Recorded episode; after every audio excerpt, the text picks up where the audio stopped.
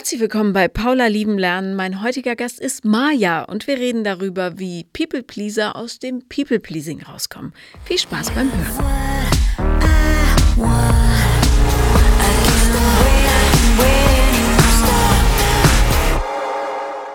Lass uns über den Ernst des Lebens sprechen. Oder nicht? Ich weiß gar nicht. Was für ein Thema bringst du mit? Also ich hatte dir ja damals geschrieben, das ist ja jetzt auch noch nicht so lange her, es ging ja relativ schnell nachher, dass ich echt starke Probleme in der Zeit hatte mit dem Thema Dating natürlich. Das bringen ja viele Frauen mit. Aber ich habe bei mir halt die Problematik auch, dass ich das Gefühl habe, mich anbieten zu müssen, um was zurückzubekommen. Also dieses ganz starke Gefühl in Liebschaften sowie in Freundschaften, dass ich was von mir geben müsste, um es wert sein, was zurückzubekommen. Und das ja, hat gerade die letzte Zeit wirklich sehr schwer gemacht. Und deswegen hatte ich dir geschrieben. People Pleasing ja, nennt man das. Riesenthema. Ja. Ja, äh, und auch natürlich ein Thema, was super tief sitzt, weil das ist ja etwas, was man so mitbekommt. Vielleicht lass uns deshalb am Anfang beginnen. Am Anfang. Am Anfang deines Lebens. Ja.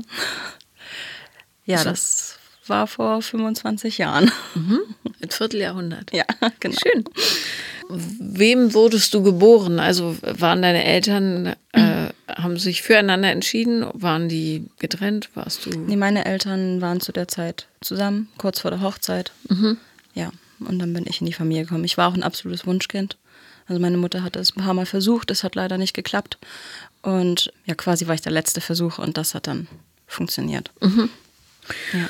Und du bist Einzelkind. Ich bin Einzelkind. Qu quasi. Äh, komplizierte Familienstruktur.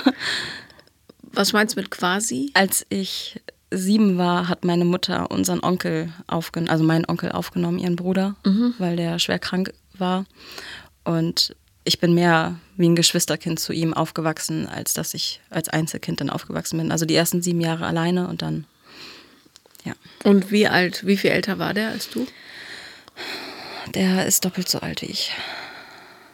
Aber geistig so eingeschränkt, dass er kognitiv auf einem, auf einem sehr geringen Level war. Also Ja. Also war er 14, als er kam. er war Wenn er doppelt so alt ist und du Oh nee, der müsste jetzt schon. Stimmt, der ist ja.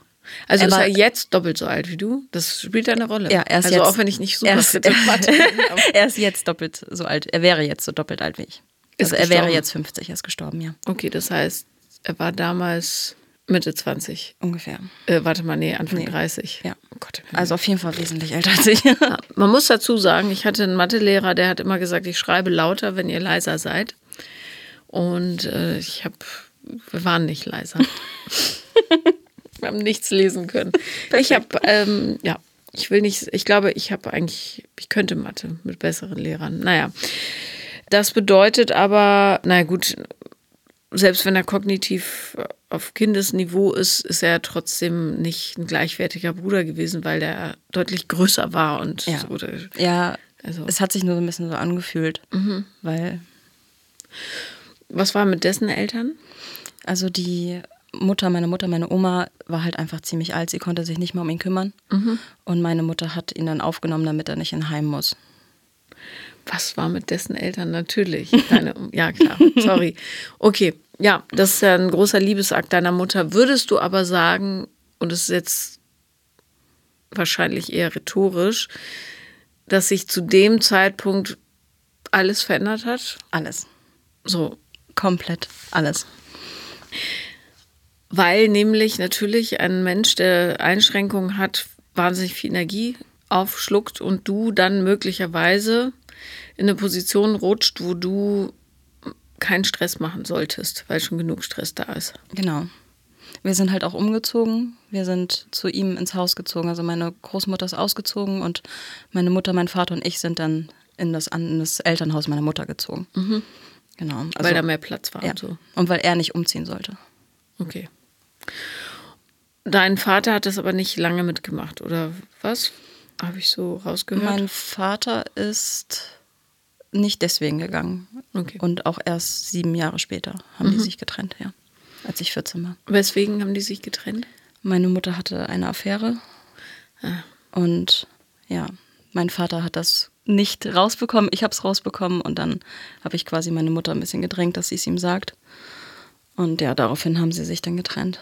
Und hatte sie die, Entschuldigung, ich stelle ganz viele Fragen, ja. so, hm, hatte sie die Affäre als Druckausgleich oder weil sie sich allgemein nicht geliebt gefühlt hat? Brauchte sie Bestätigung? Sie hat sich auf jeden Fall nicht gesehen gefühlt in der Ehe. Mhm. Die Ehe war auch schwierig, gerade durch meinen Bruder, Onkel, was auch immer, ist es halt echt schwierig geworden für die beiden, noch eine Ehe zu führen. Erst ein kleines Kind, dann noch der Onkel dazu und ja, die haben sich komplett auseinandergelebt und mein Vater ist auch ein sehr kühler Mensch. Und da braucht meine Mutter was anderes, was ich heute auch verstehe. Mhm. Damals nicht, heute ja. Okay, aber das könnte ja äh, zum Beispiel der Ursprung gewesen sein dessen, dass du dann die Aufmerksamkeit erkämpfen musstest.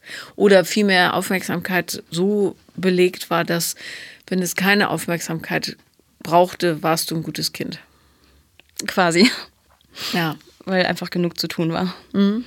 Also mein Onkel war auch sehr, sehr aggressiv. Das kommt halt auch noch dazu, dass er ja seine Aggressionsschübe halt natürlich am kleinsten und schwächsten Glied ausgelassen hat. Also an dir? Ja. Also das heißt, du wurdest von ihm geschlagen? Regelmäßig, ja. Und deine Mutter ist nicht dazwischen gegangen? Also meine Mutter hat halt mit ihm geschimpft, aber das war es dann auch schon. Also ich habe, es stand halt mal im Raum, ob er in ein Heim kommt, aber dann hatte sie sich ein Heim angeschaut, ein Wohnheim, und sie meinte, sie kann es nicht übers Herz bringen und hat ihn dann bis zu seinem Lebensende gepflegt. Mhm da fühlt man sich als Kind natürlich auch nicht so gerade gesehen und wertgeschätzt. Ne? Sicher, Sicherheit war ein Fremdwort. Ja, okay, gut, dann haben wir ja den Kern des Problems relativ zügig umkreist. Ja, es ist, also ich bin mir dessen auch bewusst. Ich bin mir auch dessen bewusst, dass das alles, was dann passiert ist mit meinem Onkel, mit meiner Mutter, mit ihrem neuen Partner, dass das halt einfach ja, Grundlage schafft. Kognitiv weiß ich das einfach alles, mhm. aber. Jetzt musst du es nur noch fühlen. Ja, es muss ankommen, es muss in die Handlung kommen. Ja. Warst du gut in der Schule oder einfach so, dass es keine Stress gab? Oberes Mittelfeld. Ja. Also nie schlecht, nicht die beste. Dein Körper, ist der ein Thema für dich? Ja. Ja, ein Riesenthema. You're so pretty. Danke. Aber ähm, wann fing das an, Thema für dich zu sein? Mm, sehr früh. Ich habe sehr früh Kommentare bekommen in der Grundschule schon. Mhm. Ich hatte einen Schulranzen von Milka, weil mein Onkel, also ein anderer Onkel noch, den für mich gewonnen hat. Und den hatte ich halt mit, weil ich mich gefreut habe, dass der ihn mir geschenkt hat. Und dann war es halt vier Jahre lang die dicke, fette Milka-Kuh. Mhm. Und da fing es dann halt eigentlich schon ab der ersten Klasse an. Also warst du als Kind runder als die anderen? Ja. Ja. Mhm. Und größer wahrscheinlich auch, ne? Ja einfach mehr ja. Personen irgendwie. Und weil die fanden, dass du mehr bist, hast du versucht, dich weniger zu machen. Versucht ungesehen zu sein, versucht durchzurutschen. Mhm. Ich hatte eine Freundin in der Grundschule und der Rest, der war halt aushalten. War nicht schön. Nee. Und wie sehr kannst du dich heute zeigen? Also es geht. Ich bin vor vier Jahren habe ich angefangen, regelmäßig in die Sauna zu gehen. Mhm. Und das hilft mir immens. Total. So in so einem unsexualisierten Raum nackt zu sein, das gibt mir richtig das Gefühl von, ich bin okay, wie ich bin. Aber ich habe immer noch wahnsinnige Probleme damit, mich anzuziehen. Ich ziehe mich 12.000 Mal um. Ich gucke, wenn ich an Straßen vorbeigehe, in Fenster, um zu gucken, ob alles sitzt. Ich bin nur am Zuppeln. Ich sehe ja auch einfach super unsicher aus von außen. Dessen bin ich mir auch bewusst, weil ich halt auch nur am Zuppeln bin. Mhm. Also das nervt mich auch selber. Aber es ist halt einfach so ein unwohles Gefühl, dass man sich immer beobachtet fühlt. Wie, ähm, hattest du schon mal eine Beziehung? Ja. Wie lief die? Also ich hatte drei. Bei meiner ersten war ich 14. Die hielt drei Jahre. War der nett zu dir? Nicht immer. Also er hat auch viel über meinen Körper gesagt. Also viel, dass er eigentlich so sonst eher so auf dünne Reitermädchen stehen würde, oder damals war ich noch wasserstoffblond, dass er ähm, Lea lieber dunkle Locken mag. Also immer das komplette Gegenteil von mir und dass er da so drauf steht.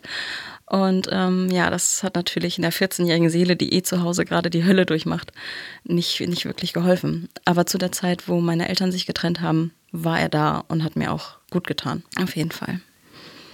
Ja, leider hat man mit 14 natürlich noch nicht so die Kompetenz, um die Leute dann in die Wüste zu schicken. Ne? Ich habe auch erst seit einem Dreivierteljahr keinen Kontakt mehr zu ihm. Interesting, ja. Das hat lange angehalten, elf Jahre. Weil er, also bist du immer wieder angekommen oder ist. Ähm, Unterschiedlich, würde ich sagen. Also ich bin auf jeden Fall häufiger angekommen. Ich war bedürftiger als er, was das angeht. Aber so in der letzten Zeit, wo ich mich halt abgekapselt habe, ist er immer wieder angekommen. Und ähm, dann hatten wir uns noch einmal getroffen und da hat er einen Satz zu mir gesagt, wo ich das erste Mal ernst gemeint sagen konnte, ich bin froh, dass wir nicht mehr zusammen sind. Oder das war das letzte Mal, dass ich ihn gesehen habe, dass ich mit ihm geschrieben habe. Und ich habe kein Verlangen mehr danach. Was also, hat er gesagt? Er hat zu dem Zeitpunkt dann eine Freundin gehabt und ich dachte, sie weiß, dass er vorbeikommt zum Schnacken. Und dann sagte er nur zu mir, naja, ob sie es jetzt mit dir weiß oder der anderen Ex, dass ich mich treffe, ist ja egal. Und dann habe ich einfach nur gesagt, ich bin wahnsinnig froh, nicht an ihrer Stelle zu sein und sie tut mir einfach nur leid. Und ja, was für ein liebloser Mensch. Und dann ist er, habe ich ihn gebeten zu gehen. Gut. Ja. Wie hast du dich danach gefühlt? Schäbig. Warum? Weil ich, weil sie mir so leid hat. Ich habe mhm. mich so in sie reinversetzt und ich will nicht diese Frau sein, die einer anderen Frau sowas antut. Ja. Das ich, ist schrecklich, in diese Position gedrängt zu werden und das wurde ich schon häufiger in meinem Leben. Und ich möchte das nicht. Ich möchte keiner Frau irgendwas antun. Es gibt ganz viele Frauen, die nicht solidarisch mit anderen Frauen sind. Das finde ich ganz toll, dass du es bist. Ja, also man schreibt auch nicht mit den Freunden von jemandem und so Nein. weiter. Das macht man einfach nicht. Nein. Wie, wie war der Freund danach oder die Beziehung danach? Die war wenn ich an ihn zurückdenke, dann denke ich daran, dass ich, glaube ich, nur mit ihm hauptsächlich eine Beziehung eingegangen bin, um eine Beziehung zu haben. Ich war aber auch 17 dann danach. Oh, fair enough. also man kann 18, ja. Ja, und dementsprechend war das dann auch eine Beziehung, die mich trotzdem sehr verletzt hat, weil er mich einfach schlecht behandelt hat. Also er hat hinter meinem Rücken halt dann mit seiner Ex-Freundin geschrieben, dasselbe, was ich halt jetzt erfahren habe, aber ich bin halt gegangen, sie hat es angefeuert. Hat er mit seiner Ex über mich gelästert quasi, was ich absolut nicht verstehen kann. Wie alt war er? Gleich alt? Er war, ich war 17, er war 21. Das heißt, nur damit man das mal von dir wegrückt, jemand ist mit dir zusammen und ist auch körperlich mit dir, nehme ich an, lästert aber bei seiner Ex-Freundin darüber, im Grunde, dass er mit jemandem zusammen ist, den er gar nicht attraktiv findet. Ich wäre wohl asozial, weil ich Kaugummi kau, nachdem ich einen Döner gegessen habe und gleichzeitig mit ihm geredet habe. Mhm, mh. Und fett dabei. Ja, warum ist er dann mit dir zusammen? Er meinte, weil er am Anfang über seine Ex wegkommen wollte und dann hatte er wirklich Gefühle für mich. Aber das machte für mich keinen Sinn. Also die Leute wirklich, ich bin immer ja. wieder überrascht. Ja. Das ging eineinhalb Jahre. Mhm, okay. Und du warst natürlich ein gefundenes Fressen für solche Leute, weil du nicht die Power hattest zu sagen, genau. nicht gut genug, sorry. Ich ja. hatte auch nicht wirklich zu der Zeit den Background, der mich aufgefangen hätte. Mhm. Ja. ja. Kamen halt viele miese Karten ja. gleichzeitig in deine Hand. Ja. ja.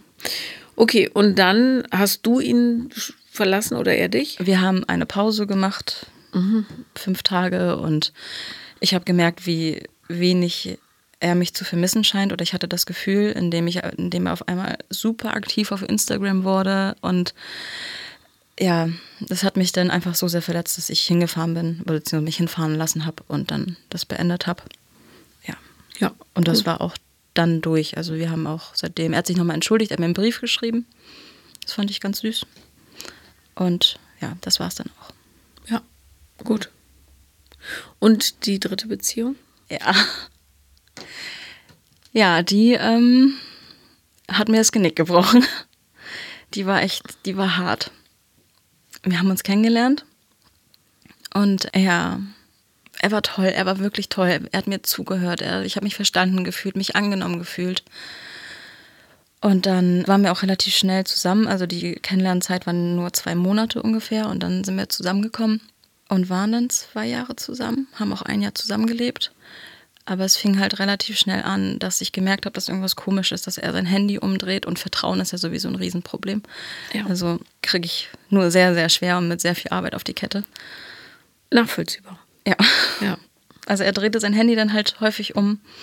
Und dann, wenn ich gefragt habe, wer es war, hat er so ein bisschen rumgedruckst. Dann hat er, habe ich irgendwann herausgefunden, dass er Chatläufe frisiert, so bestimmte Nachrichten löscht, damit die nicht so spicy sind. Dass wenn ich das sehe, dass ich nicht alles sehe. Und das war schon relativ früh in der Beziehung. Aber Wie alt warst du da? das war 2000, da war ich 22. Ja. Okay. Und er? 27. Und ja, das hat sich dann immer so weiter hochgeschaukelt, bis wir dann, ich bin dann umgezogen in eine andere Wohnung und es war irgendwie schon klar, dass er zeitnah mit in diese Wohnung reinkommt, weil ich in das Haus, wo er gewohnt hat, nicht ziehen wollte. Ich wollte, mochte die Stadt nicht. Und ja, dann habe ich aber herausgefunden, dass er ganze Chatverläufe angefangen hat zu löschen, indem ich so sein Handy hatte, er hat mir was gezeigt und dann kamen Nachrichten hoch. Und das führte dann dazu, dass ich wissen wollte, wer das ist. Und dann gehe ich auf die Nachricht und dann war das nur ein einzelner, eine einzelne Nachricht ohne Chat. Das heißt, dass die, der Chat einfach vorher schon gelöscht wurde. Und das steigerte sich dann immer und er war Gaslighting-Profi. Also der hat mir so oft gesagt, dass ich eine beschissene Freundin sei, weil ich ihm sowas zutrauen würde, dass er mich betrügen würde, dass äh, ich ein schlechter Mensch sei. Der hat mich wirklich runtergemacht. Und irgendwann hat er dann zu mir gesagt, wenn ich halt nicht oft genug mich füge, dann muss er ja auch woanders hingehen.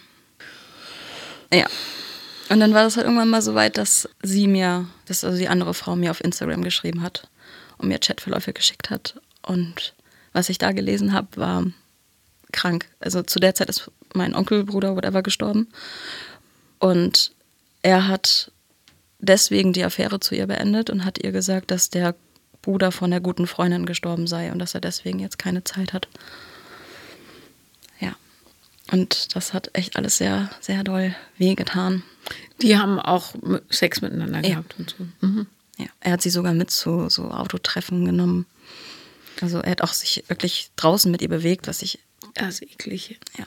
Auch Vor allem in den Nächten, wo er wusste, ich kann nicht zu ihm fahren, hat er das gemacht. Er wusste, ich bin feiern, dann fahre ich ja nicht mehr nachts Auto. Und dann äh, war sie immer da. Also wir haben die Chatverläufe abgeglichen, quasi. Sie wusste aber zunächst nichts von Er hat ihr gesagt, dass er sich getrennt hatte frisch. Ja. Also dreimal Mist eigentlich. Dreimal Mist, ja. Ja, okay. Mm, Ist natürlich nicht so gut für Selbstbewusstsein. Das äh, leider. ja. Wie, nochmal kurz auf deine Eltern äh, zurückzukommen, wie ist das Verhältnis zwischen euch heute? Ich bin mit 17 zu Hause ausgezogen. Seitdem stetig besser. Also es wird immer besser. Ich habe viel auch versucht, mit meiner Mom drüber zu sprechen, was nicht so gut klappt, weil sie da einfach nicht so drüber reden kann, drüber reden mag. Aber ich bin mittlerweile okay mit dem Verhältnis, wie es ist, dass ich weiß, dass ich, wenn ich möchte, zu meiner Mutter kommen kann, aber ich muss es nicht mehr. Ich habe irgendwie diesen Druck nicht mehr, dass ich meiner Mutter alles erzählen muss oder immer bei ihr sein muss, wenn irgendwas ist. Den habe ich mir selber einfach ein bisschen rausgenommen, um nur noch Zeit mit ihr zu verbringen, wenn ich es auch wirklich möchte. Hat sie sich bei dir mal entschuldigt? Unter Druck, ja. Also nicht, dass sie mal ankam. Als ich mal so zu Hause zusammengebrochen war und ihr gesagt habe, dass es einfach alles zu viel war, da hat sie sich dann mal entschuldigt. Aber ansonsten sieht sie nicht so, was sie gemacht hat. Ja, sie sieht nur, dass sie das Versprechen eingehalten hat, ihn zu pflegen. Ist für sie natürlich auch eine Situation, wo es keine Gewinner geben konnte. Ne? Ja. Aber spricht menschlich sehr für sie, mütterlich jetzt vielleicht nicht so, aber ja. Ja. So oder so, du stehst da mit dem ganzen Mist und musst irgendwie damit klarkommen. Ja. Wie äh, sieht es um dein Freundschaftsverhältnis aus inzwischen? Ich habe vor sechs Jahren drei Leute kennengelernt, die die festeste und beste Basis geben, die ich mir vorstellen kann. Also ich habe einen Freundeskreis, den ich zu 1000 Prozent vertraue. Also die diese Schwelle halt richtig geschafft haben, mir über Jahre zu zeigen, dass ich mich auf sie verlassen kann und denen vertraue ich auch. Also das sind ja meine drei besten Freunde. Und ansonsten habe ich Halt Bekanntschaften, mit denen es ein bisschen oberflächlicher ist. Ja, okay, gut, aber äh, mehr als drei Freunde braucht man auch. Nee, das sind, mehr brauche ich wirklich nicht. Ja. Okay. So, lass mal in Dating-Situationen gehen. Mal abgesehen davon, dass es auch okay ist, Single zu sein, ja. Ich, ne, niemand braucht Partner oder Partnerin, aber wenn man sich das wünscht, soll man danach suchen. Wie läuft, lief, wie auch immer, das klassisch ab bei dir?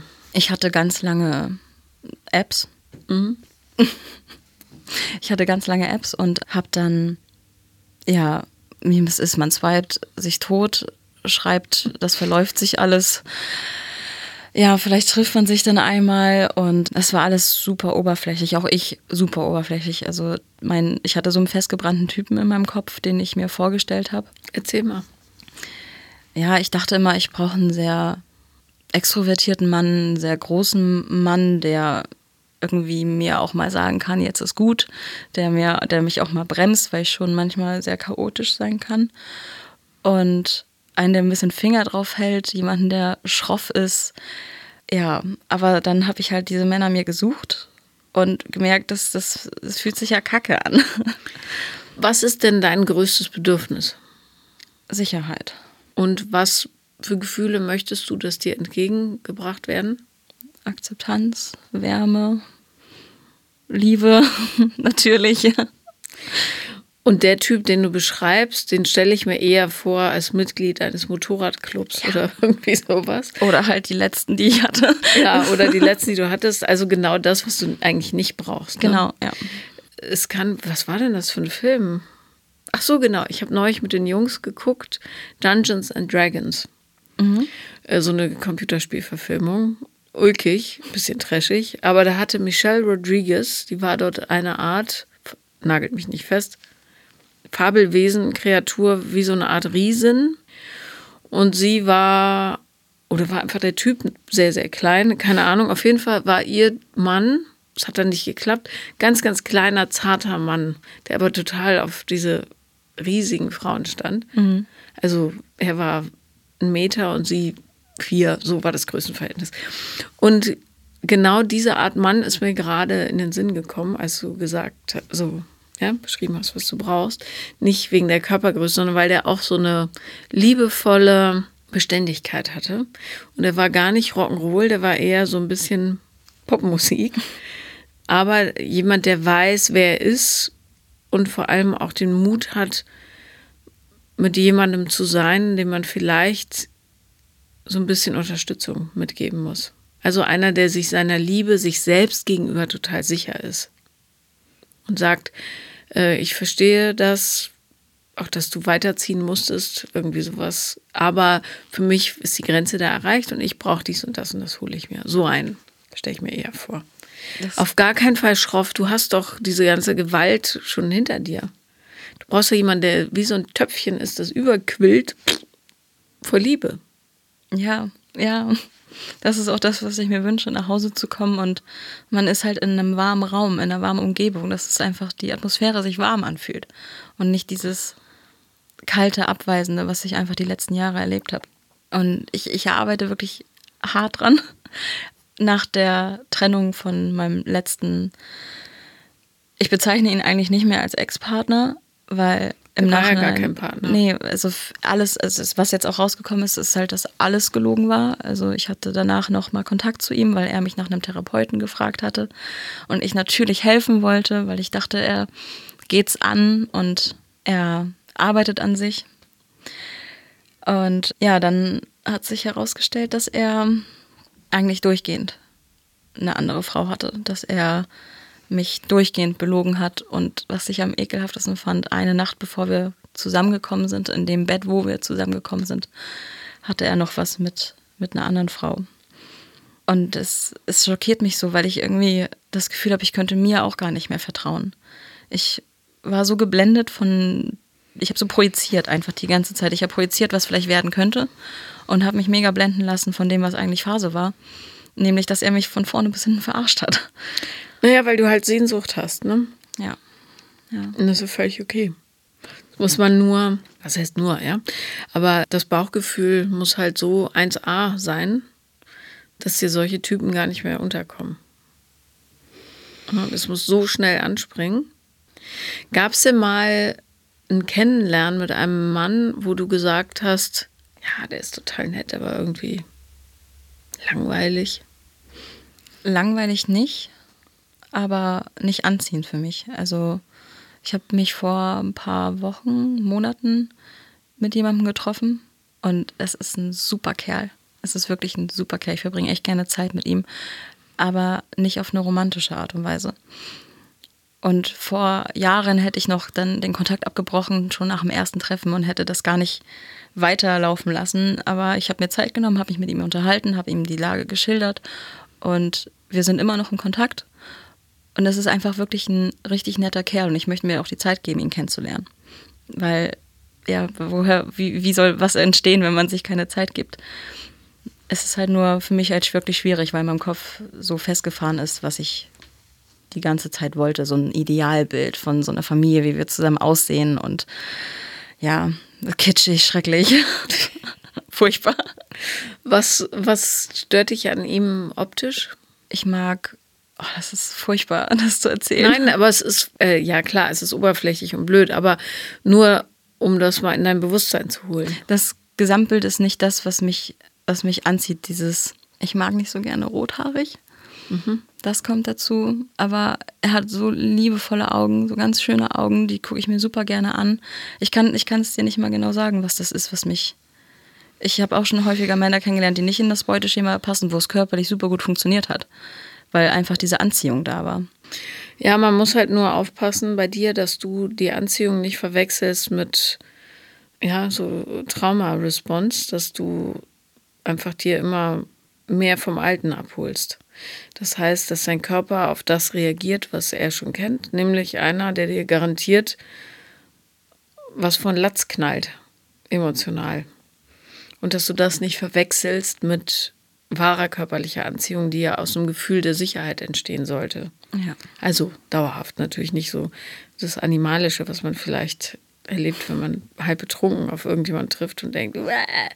aber, ähm, oder auch nüchtern, aber wisst ja, wie es ist in der Berliner Clubszene zum Beispiel, sondern dass du, muss jetzt auch nicht bei dem sein, aber dass du wirklich darauf achtest, schiebe ich dem Ganzen jetzt einen Riegel vor, weil es der Checkliste nicht entspricht? Entscheide ich bewusst, dass ich mich nicht von dem angezogen fühle?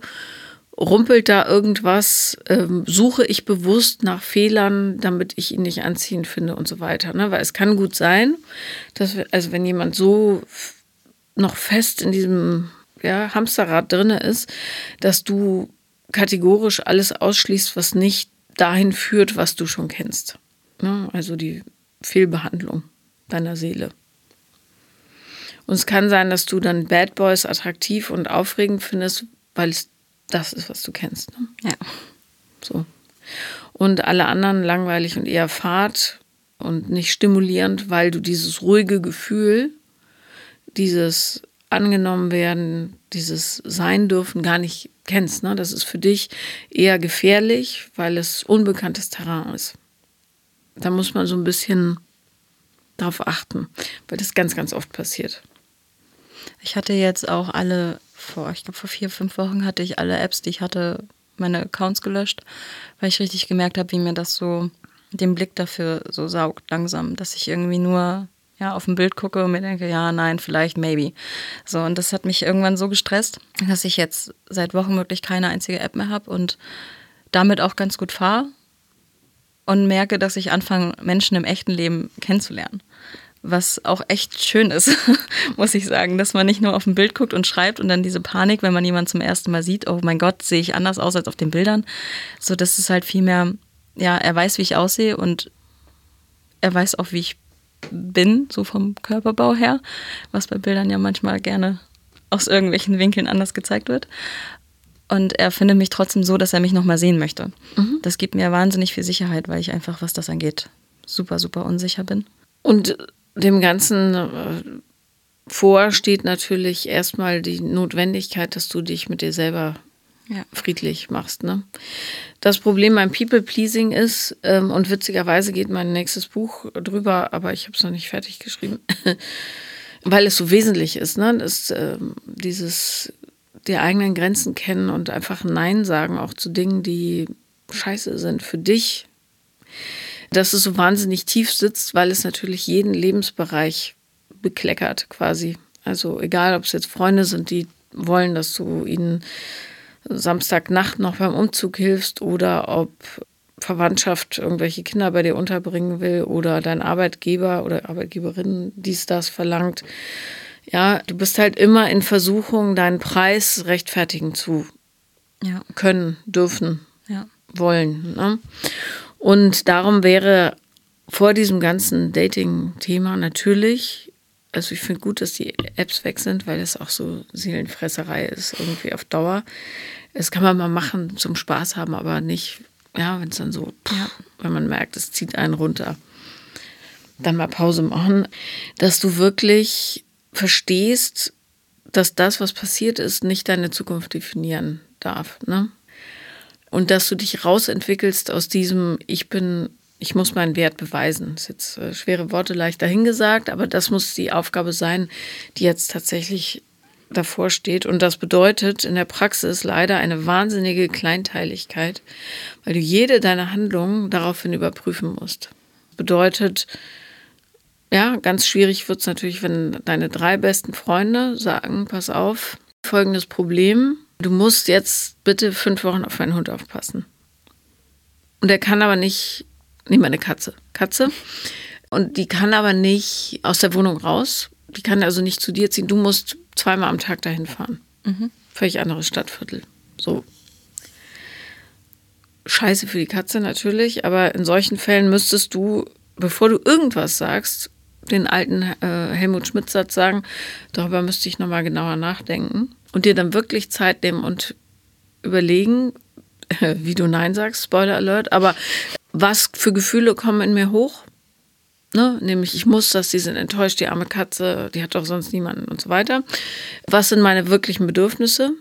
Nämlich, mein Tag ist eh schon so voll, das schaffe ich nicht, dann habe ich überhaupt keine Zeit mehr für mich und so weiter. Und was sind deine Ängste, wenn du der Person sagst, nee, das geht leider nicht? Ne? Nämlich, die ist enttäuscht, äh, die hält mich nicht für zuverlässig, ähm, vielleicht verliere ich die Freundschaft und, und, und. Ne? All das. So. Und das war jetzt natürlich eine große Bitte, aber auch bei kleinen, zum Beispiel, äh, lass uns doch heute noch ausgehen. Du weißt, deine Freunde lieben dich, verbringen super gerne Zeit mit dir, aber eigentlich bist du ganz schön platt. Dein größter Traum wäre, mit einem Buch lesend auf dem Sofa zu sitzen. Und zwar zwei Tage lang. Ne? Selber Prozess, also dass du wirklich und dieses Darüber muss ich erstmal nachdenken. Schafft einem wirklich total viel Zeit. Kann man übrigens auch in Diskussionen machen oder wenn einem einer eine Frage stellt, auf die man nicht direkt eine Antwort weiß. ja, wie geht zum Beispiel Excel? Hm, sinngemäß. Das ist genau die unpassende Frage, aber du weißt, wie ich meine. Ja. Dass du dir wirklich ganz bewusst Zeit nimmst, dich rauszunehmen aus der Situation und checkst, was löst es in mir aus, was sind meine Ängste, was sind meine wahren Bedürfnisse. Vielleicht sogar, wo sitzt das im Körper? Fühle ich ein Ziehen im Bauch? Wird der Hals eng? Jucken die Ohren? Was auch immer. Und also basierend auf all diesen Beobachtungen eine weise Entscheidung immer zu deinen Gunsten triffst. Immer. Ja? Und das bedeutet nicht, dass du eine Ego-Sau bist, sondern dass du jemand bist, der jetzt lernt, sich selber zu priorisieren. Ja, genau das ist das, was mir am, am schwersten fällt. Zu sagen, ich setze mich rüber. Darüber haben wir gestern Abend erst bei einem Bierchen im Park geredet. Tatsächlich genau über diese Situation. Und das, ja, kognitiv bin ich mir dessen so bewusst. Aber ich sträube mich irgendwie vor der Arbeit, die ich zu tun habe, weil die so unfassbar anstrengend ist und nervenzerrend. Ja, und halt auch eine Menge negative Gefühle hochschwimmt. Ja. Ne? Also äh, diese ganzen Ängste, werden die mich noch lieb haben, wenn ich plötzlich ja, nicht mehr für dieses Gemeinwohl entscheide, sondern für mich und so weiter. Das ist äh, massiv, klar. Aber das ist tatsächlich das, was alle People-Pleaser einmal durchmachen müssen, weil du in diesem Bewusstwerdungsprozess deine eigenen Mechanismen verstehst und dann dich idealerweise dafür entscheidest, für dich Grenzen zu setzen. Ne? Ja, das klingt nach Arbeit. Ja, ohne Arbeit geht es halt Ja, nicht. das stimmt, ja, es ist das leider so. Nichts geht ohne Die- Arbeit. Die gute Nachricht ist, du bist super jung ähm, und pff, du hast alle Zeit der Welt. Ja. Und vielleicht hilft es auch, dein Herz ein bisschen zu trösten, dass du verstehst, dass all diese Beziehungen, die du hattest, ja, und es waren ja auch Jugendbeziehungen, die nicht minder schwer wiegen, aber das ist ja überhaupt kein Stimmungsbild für das, was die Zukunft bringt, dass die nur passieren konnten, weil du diese Arbeit noch nicht gemacht hast. Mhm. Wenn du diese Arbeit machst, passiert sowas nicht mehr. Weil du sofort weißt, ach so, äh, ich werde überhaupt nicht gut behandelt, was mache ich denn hier? Mhm. Ne? Und das gleiche gilt natürlich auch im Umgang mit der gesamten Verwandtschaft. Also jeder räumt seine eigene Scheiße weg. Ne? Wenn man Hilfe dabei braucht, kann man jemanden anderen um Hilfe bitten, aber man erwartet nicht, dass der andere den Mist für einen wegschafft. Es betrifft Eltern, Großeltern, Geschwister, Freunde, Verwandte, alle. Das bedeutet, du darfst zum Beispiel auch wütend sein. Wahnsinnig wütend. Ja, weil deine Bedürfnisse in die zweite Reihe gestellt wurden. Und zwar so sehr, dass jemand anderes dich sogar schlagen durfte. Du kannst stinksauer sein. Und dich auch wirklich nochmal massiv betrauern. Was für eine versaute Kindheit. Ja. Ne? Ja, die ersten sieben Jahre waren toll. Ja. Und dann war es nur Kacke. Ja. Ja, wirklich. Nur Kacke, bis ich ausgezogen bin. Ja. Also zehn Jahre Leid. Du musst da nicht in die Vorwürflichkeit gehen, aber du musst sagen, es ist eine schweinemäßige Ungerechtigkeit, was mir passiert ist und ich bin jetzt einfach traurig darüber. Und ich weine jetzt mal ab, bis mir diese ganzen Steine richtig von der Schulter kugeln. Hm? Ich fühle mich irgendwie immer noch so verbunden, so dass da irgendwas in mir ist die ganze Zeit, was ich noch nicht durchgeschnitten habe, was irgendwie diesen dieses ganze Leid so über die ganzen 25 Jahre mitgezogen hat und es ist so schwer, es hängt mir so am Rücken, dass ich irgendwie das noch nicht. Ich dachte, es geht vorbei, wenn ich mit meiner Mutter einmal dieses Gespräch führe und ihr einmal sage, wie das für mich war und ihr eventuell auch verzeihe. Ich dachte, so ein Verzeihungsprozess ist vielleicht das, was ich brauche. Aber irgendwie ist da ganz, ganz irgendwo in mir dieses kleine siebenjährige Mädchen, was das noch nicht verarbeitet hat, weil ich nicht in die Tiefe gehe, weil ich mich davor fürchte, was ich da finden kann. Du wirst da finden, ein trauriges siebenjähriges Mädchen. Da ist kein Monster oder so. Ja. Weißt du? Und äh, zwar eins, was nicht bekommen hat, was es gebraucht hat.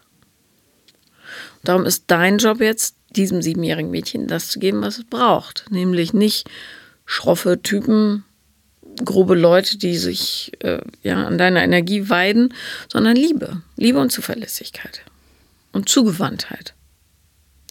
Und das kannst du, diese innere Kindarbeit, ist übrigens in dieser Woche in meinem Power Circle, also oder wenn dieser Podcast erscheint, äh, könnt ihr das in der Bibliothek nachgucken. Also Power Circle ist mein Abo-Kanal. Da geht es um das Thema Reparenting, also dich zurück, also bemuttern, selbst in deinem Fall. Bei Eltern gibt es gar nicht auf Deutsch, ne? Das wäre eigentlich das Richtige, aber so. Und da ist tatsächlich äh, auch eine der Übungen, die, also jede Handlung, die du tust, daraufhin zu überprüfen.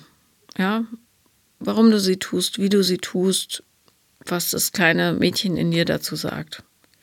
Und wenn du das machst eine Weile, eine lange Weile, ich will es nicht dir irgendwas versprechen, äh, dann heilst du dich selber.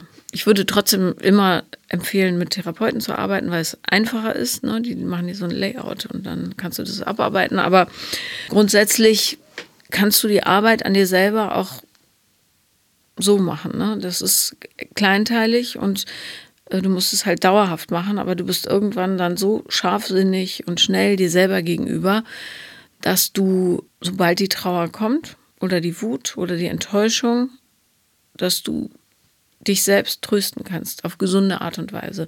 Nicht mit Essen zum Beispiel, ne? sondern ja mit echtem Gefühl.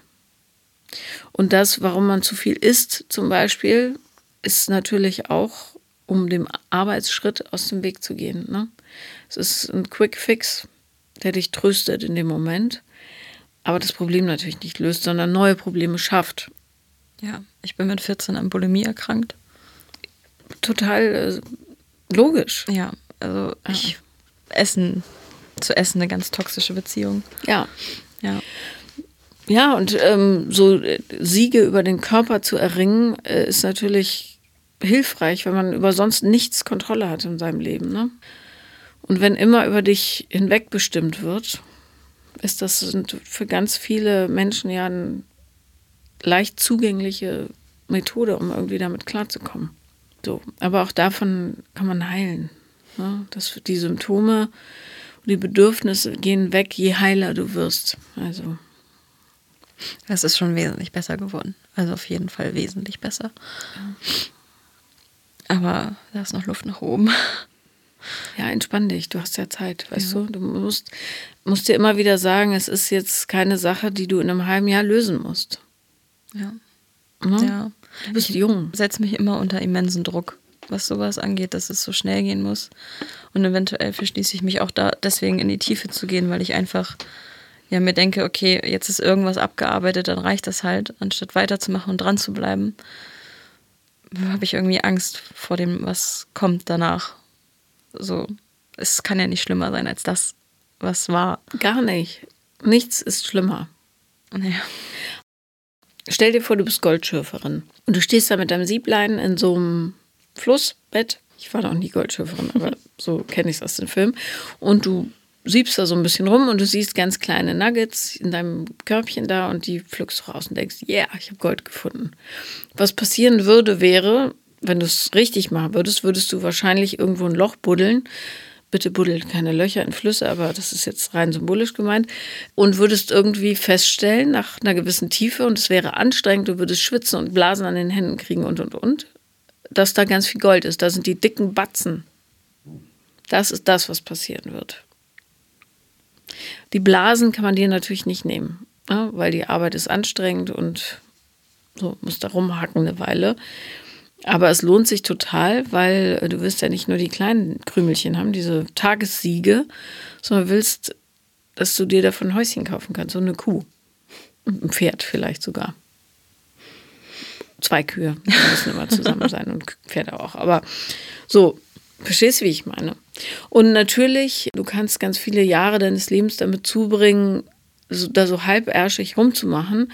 Bloß du verschwendest die Zeit, die du hast, weißt du? Weil dann guckst du mit 35 zurück und denkst, nee, so richtig was passiert ist noch nicht. Wenn du schon mal merkst, das ist das Thema und jetzt muss ich richtig, hm, mach's. Und wenn du das Gefühl hast, ich, du schaffst es nicht dran zu bleiben, schreib mir. Und schreibe ich dir zurück, du schaffst es. Wirklich. Und es muss dann nicht konstant sein. Es gibt da immer Phasen, wo man merkt, jetzt geht mir die Puste aus, jetzt muss ich mal wieder Pause machen oder meiner Therapeutin gegenüber ein bisschen schmollen und sagen, nee, ist alles doof. Und dann machst du weiter. Ja, das ist ja, das zum Gipfel stürmen ist ja kein Sprint, sondern es ist kleinschrittig mit ganz, ganz vielen Pausen dazwischen. Ja. Ja, als du auch eben über das Bemuttern redest, da dachte ich eigentlich auch nur, dass das, das kann ich. Wenn ich eins kann, dann bemuttern. Und ich weiß, wie ich andere bemutter. Es ist nur dann. Du musst halt dich selber. Um, wie es für mich am besten ist, wie es angenehm ja. ist, wenn ich mich um mich kümmere. Das weiß ich gar nicht, das kenne ich nicht. Ja. Hat dir auch nie jemand gezeigt, wie ja. sich das anfühlt. Aber jetzt ist ein guter Zeitpunkt, das zu lernen. Ja. Ja, das klingt das klingt auch sinnig und kognitiv weiß ich es auch, aber ja, eventuell bin ich auch bei dir, um einfach aktiv zu werden, um mir zu zeigen, dass ich nicht immer vor allem wegrenne und feige bin. Ich wollte vor der Tür auch schon wieder umdrehen, aber ich wollte mir selber auch einfach mal zeigen, dass ich nicht ja immer nur feige bin. Du bist doch nicht feige. Ich fühle mich feige, weil ich mich dem nicht stellen will so richtig. Du stellst dich dem doch. Ja, jetzt. Und vor allen Dingen stellst du dich dem ja schon die ganze Zeit, indem du darüber nachdenkst. Ne? Das, du stellst dich ja Dingen nicht nur, wenn es richtig dolle wehtut, sondern auch wenn du schon anfängst zu wissen, dass es da ein Thema gibt. Da muss man einfach nur ein bisschen dranbleiben und nicht sagen, so, jetzt mache ich meine Muschel wieder zu und peh, wird schon ja. gut gehen. ja, in die Aktion zu treten, ist immer das, was mir so schwer gefallen ist. So dieses, diesen Schritt vom Passiven ins Aktive und zu sagen, okay, es ist mein Leben und ich nehme es in die Hand. Ich habe sehr viel mit mir machen lassen, sehr viel mich rumschubsen lassen und habe keine, keine, keine ähm, wie sagt man, ich habe mich nicht gewehrt, ich, hab, ich hab keinen, bin nicht in Reaktion getreten. Mhm. Das war ja das, was mir halt in den letzten Jahren sehr, sehr doll wehgetan hat, dass ich mich selber einfach nicht beschützt habe. Ich war mir nicht wichtig genug, um mich aus dieser Situation zu holen. Ja, ja. Und heute ist es anders. Heute bist du hier und du kannst dir ein Zettelchen an den Spiegel pappen, wo drauf steht, heute nehme ich mein Leben in die Hand. Und das liest du dir jeden Morgen durch. Und ähm, wenn es dir hilft, mach dir eine kleine Checkliste mit Dingen, an die du denken musst, nämlich was macht es für dich, die Situation? Wirst du so behandelt, wie du behandelt werden möchtest? Wenn die Antwort darauf Nein ist, ja, gewöhne dir da eine gewisse Radikalität an. Was ist gut genug für dich? Premium-Behandlung. Alles andere nicht. Und wenn ein Typ bei irgendeinem Date in ferner Zukunft auch nur einmal sagt, naja, eigentlich stehe ich mehr auf Blonde oder auf Dünne oder auf Kleine, dann sagst du, ich wünsche dir ganz viel Glück dabei. Ja. Bin nämlich gar nicht die richtige Person für dich, so long. Und wenn er dann sagt, nee, nee, nee, aber du darfst meine Nummer zwei sein, dann sagst du hoffentlich, nee, ich bin hier, um die Nummer eins zu sein. Hm? Ja, das klingt sehr gut hab Mut und gib nicht auf, weil das wirklich klein, klein, kleinteilig. Ne? Und noch eine äh, letzte Frage: Wohin hat sich dein Vater denn verkrümelt? Spielte der gar keine Rolle mehr? Mein Vater, doch, der ist nur emotional sehr abwesend, sag ich mal. Also er ist nicht so der Mann, der viel Zeit mit mir verbringen kann. Also wenn ich mal bei ihm bin und wir mal mit den Hunden spazieren gehen, dann merke ich nach einer halben Stunde, dass er angespannt wird und dann gehe ich auch lieber und uns beiden nicht das, ja, ich zwinge uns beiden keine Zeit auf, weil ich merke, dass er auch, ja, dass ihm die nicht gut tut. Und wenn ich merke, er ist angespannt, werde ich angespannt und das tut mir auch nicht gut. Hast du da denn mal nachgefragt? Ja, er sagte, dass er eher so der Einzelgänger ist. Er ist eher so ein Wolf, wie so ein Steppenwolf. Naja. mein äh, Vater ist wirklich, wirklich, wirklich nicht gesund kognitiv. Ja, also, und das ist auch nicht ein einsamer Wolf, weil Wölfe sind Rudeltiere, ja, sondern ähm, einer, der sich seinen Gefühlen nicht stellen will. Ja. So. Und das hat nichts mit dir zu tun. Und wenn er Sehnsucht nach dir hat, kann er sich ja melden. Das, ja, das funktioniert auch ganz gut. Ich bin damit auch eigentlich ganz, ganz d'accord. Seine Love Language ist mich halt zu fragen, ob ich meine Versicherung schon abgeschlossen habe und das nehme ich dann einfach. Ja, aber dann kann er sich doch um deine Versicherung kümmern. Dann hast du einen Arbeitsschritt weniger, weißt du? Wenn ihm das Freude macht. Ja. Ist okay. Ja. Er gibt das bisschen, was er geben kann. Und aber wirklich, mit den Menschen, mit denen du dich umgibst, kannst du so viel Gutes für dich tun, weil dein Gehirn auch davon lernt, ne? wie du behandelt werden kannst. Und dann irgendwann merkst du, alles andere ist so, äh. Ja. Also. Ja wähle weise. Ne? Und gib dir ganz viel Zeit. Und nimm dir ganz viel Zeit für dich. Und wirklich hinterfrag alles, was du tust, gefragt wirst und so weiter, nach, ich sag's zu oft und so weiter, ich weiß. Du weißt, was ich meine. tut es dir gut oder tut es den anderen gut? Ja. Hm? Auf dem Weg zu mir selbst. Ja. Ja. Ja, das klingt gut lernen, alleine zu sein und das auszuhalten. Ja, und alleine sein, du bist ja nicht einsam, du bist nur ja. alleine. Das ist keine, da droht dir keine Gefahr. Ne? Ja. Aber du bist halt alleine mit all deinen Emotionen und das ist dann schon ja. ein bisschen gruselig. Ich weiß nicht, ob du das Interview von Chester Bennington kennst. Eines seiner letzten, wo er gesagt hat, dass sein Kopf eine dunkle Nachbarschaft ist. Ja, bitte, wir haben ihn alle in Ehren, bitte orientiere dich nicht an Nein, ihn. nein, nein, nein, ja. um Gottes Willen. Nein, das war nicht meine Intention. Und er war klinisch depressiv. Also, ja. dass sein Kopf eine dunkle Nachbarschaft ist, ist total klar. Ja. Aber ja, ich glaube ja fest daran, dass Emotionen, Depressionen Gefühle sind, die nicht gefühlt werden dürfen. Bloß in einer ganz großen Häufung. Ja. Und ich glaube, dass wenn man lernt, die Gefühle sein zu lassen und wahrzunehmen und nicht als ähm, Tatsachen ins Leben zu stellen, dass dann depressive Gefühle, die dunklen Nachbarschaften, dass die heller werden. So. Darum ist so wichtig, dass du lernst, was deine Gefühle sind, wo die sitzen, wie die sich anfühlen und ja, was die richtigen Gefühle sind und was die Dienstgefühle sind, die du so von früher noch mitgenommen hast. Du bist die Erste, keine andere. Ja. Ab jetzt und immer da. Vielen Dank, dass du da warst. Vielen Dank, dass ich hier sein durfte. Das war Paula lieben lernen und wenn ihr auch mal dabei sein wollt, dann schreibt mir am besten auf Instagram The Real Paula Lambert bin ich da oder aber eine Mail an paula@paulalambert.de. Danke.